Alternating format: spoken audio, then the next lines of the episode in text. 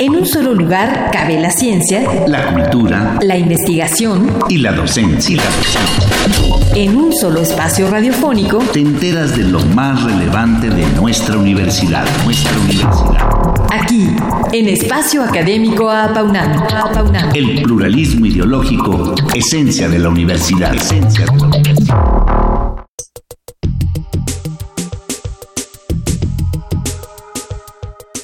El paro cardiorrespiratorio se define como el cese de actividad mecánica cardíaca, confirmada por la ausencia de pulso detectable, sin respuesta a estímulos y con presencia de apnea o respiraciones agónicas.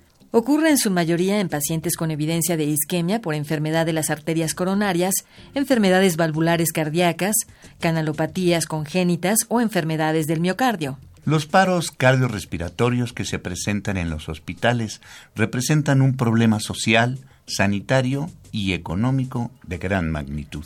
Además, constituye un evento de alta mortalidad con elementos específicos respecto a etiología, terapia y pronóstico, que lo distinguen del paro cardiorrespiratorio fuera de los hospitales. Hoy hablaremos de estos temas. En esta ocasión vuelve a acompañarnos el doctor Eduardo Baena López para ponernos al día acerca de los paros cardiorrespiratorios y decirnos qué se hace cuando se presentan. Pues gracias por venir y decirnos y salvar vidas, doctor. Gracias. muchas gracias, Ernesto. Muchas gracias, Sabrina. Es un gusto estar nuevamente aquí con ustedes y en la UNAM, que es mi casa.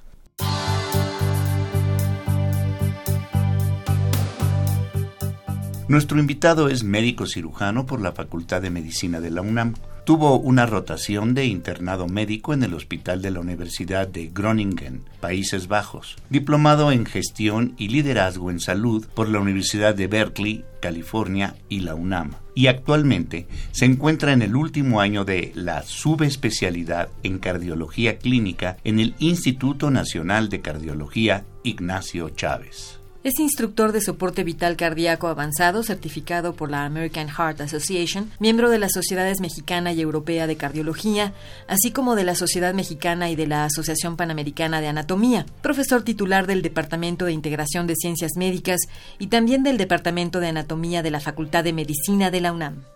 Doctor Baena, ¿cuándo y por qué puede presentarse un paro cardiorrespiratorio?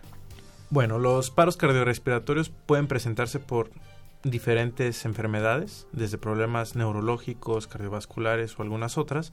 Principalmente los problemas cardiovasculares son la principal causa de problemas cardiorrespiratorios, específicamente los de isquemia o falta de irrigación sanguínea al corazón. ¿Por qué se pueden presentar y cuándo se pueden presentar? No hay una razón específica, puede ser súbito.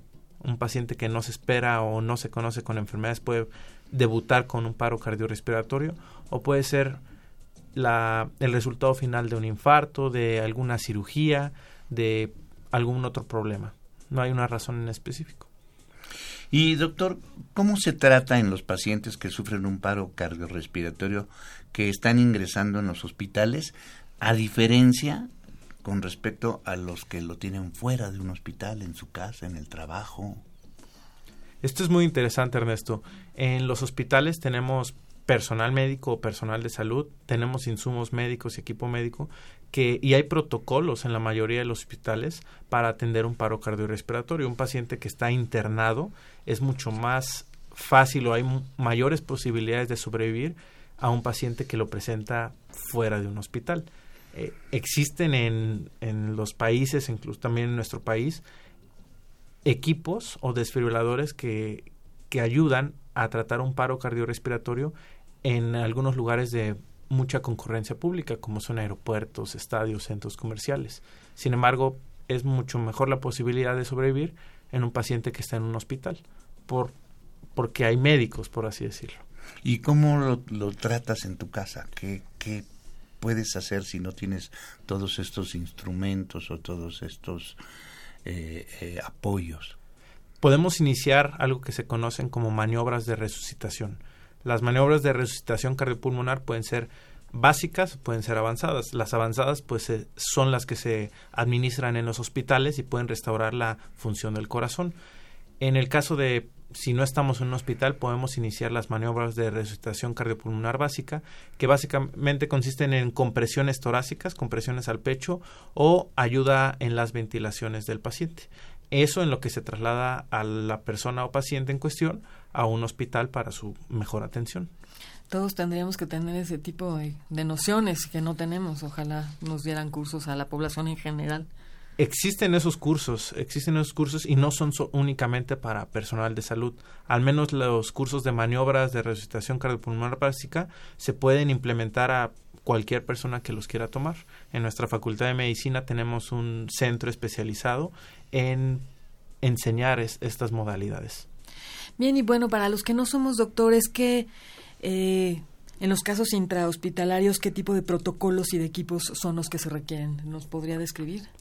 Claro, siempre se inicia con las maniobras de compresiones torácicas y ayuda en la ventilación, que puede ser mediante intubación endotraqueal, es decir, ayuda, ayudar al paciente a ventilar mediante un tubo y un ventilador.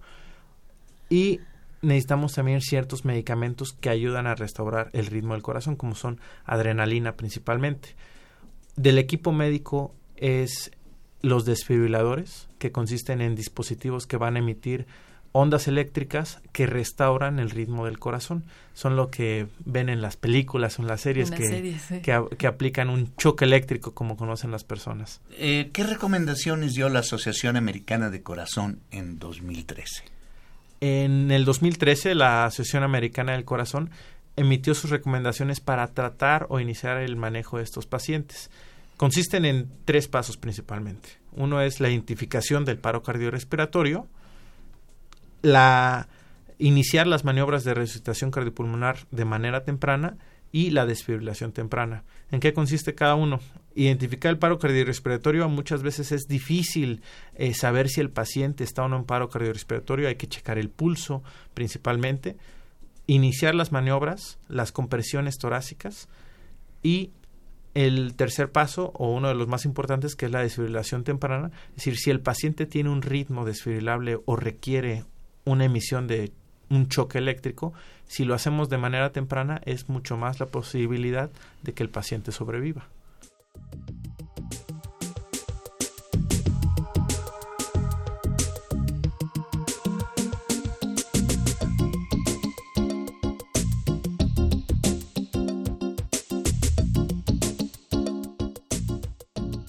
Seguimos nuestra conversación con el doctor Eduardo Baena López acerca del paro cardiorrespiratorio.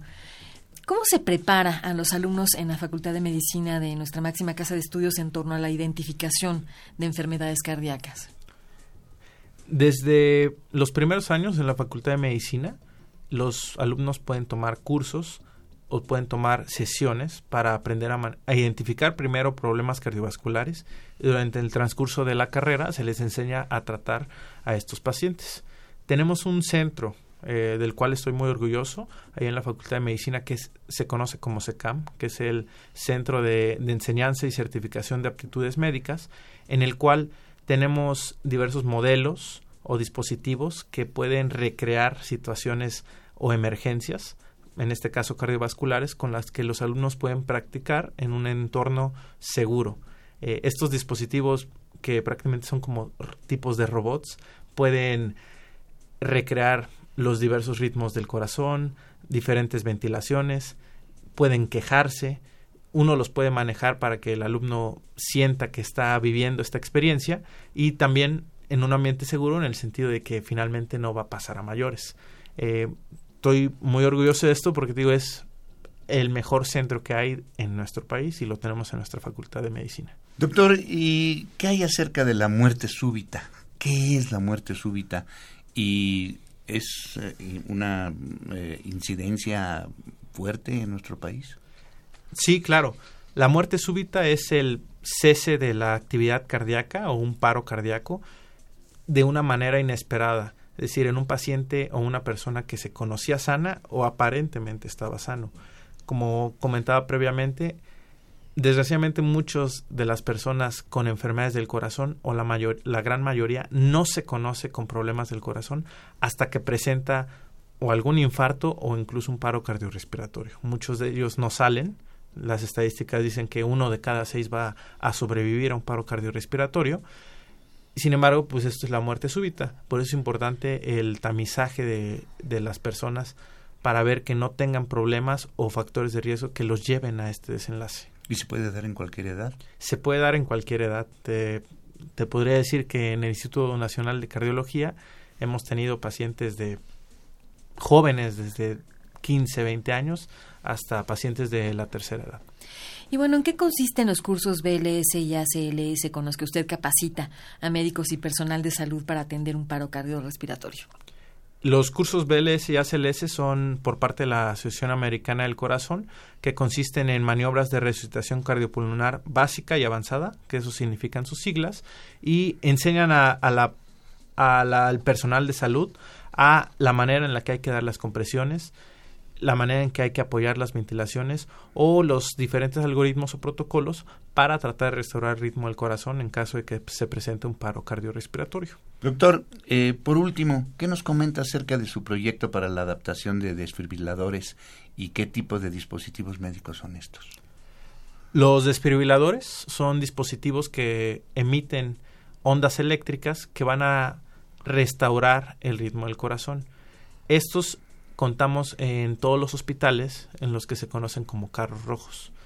Sin embargo, estos los tenemos en áreas de hospitalización. Estos dispositivos deberían estar en los lugares de mayor concurrencia pública, no solo en los hospitales, en aeropuertos, centros comerciales, en, en estadios de fútbol, por ejemplo, por decir algo. El proyecto que tenemos es tratar de instaurar estos dispositivos en ciertos lugares dentro de los hospitales, inicialmente en el Instituto Nacional de Cardiología y después esto extrapolarlo a las diferentes instituciones de salud. Bueno, pues doctor Eduardo Baena López, muchísimas gracias por venirnos a platicar en estas dos últimas semanas acerca de estos temas relacionados con el corazón tan importantes de conocer para la población mexicana. Muchas gracias. No, muchas gracias a ustedes.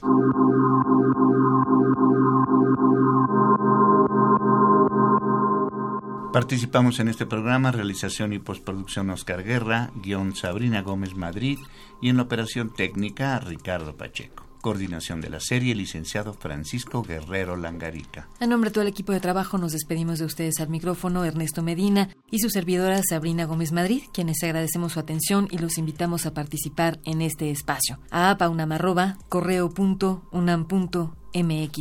Los esperamos el próximo martes a las 10 de la mañana aquí en Radio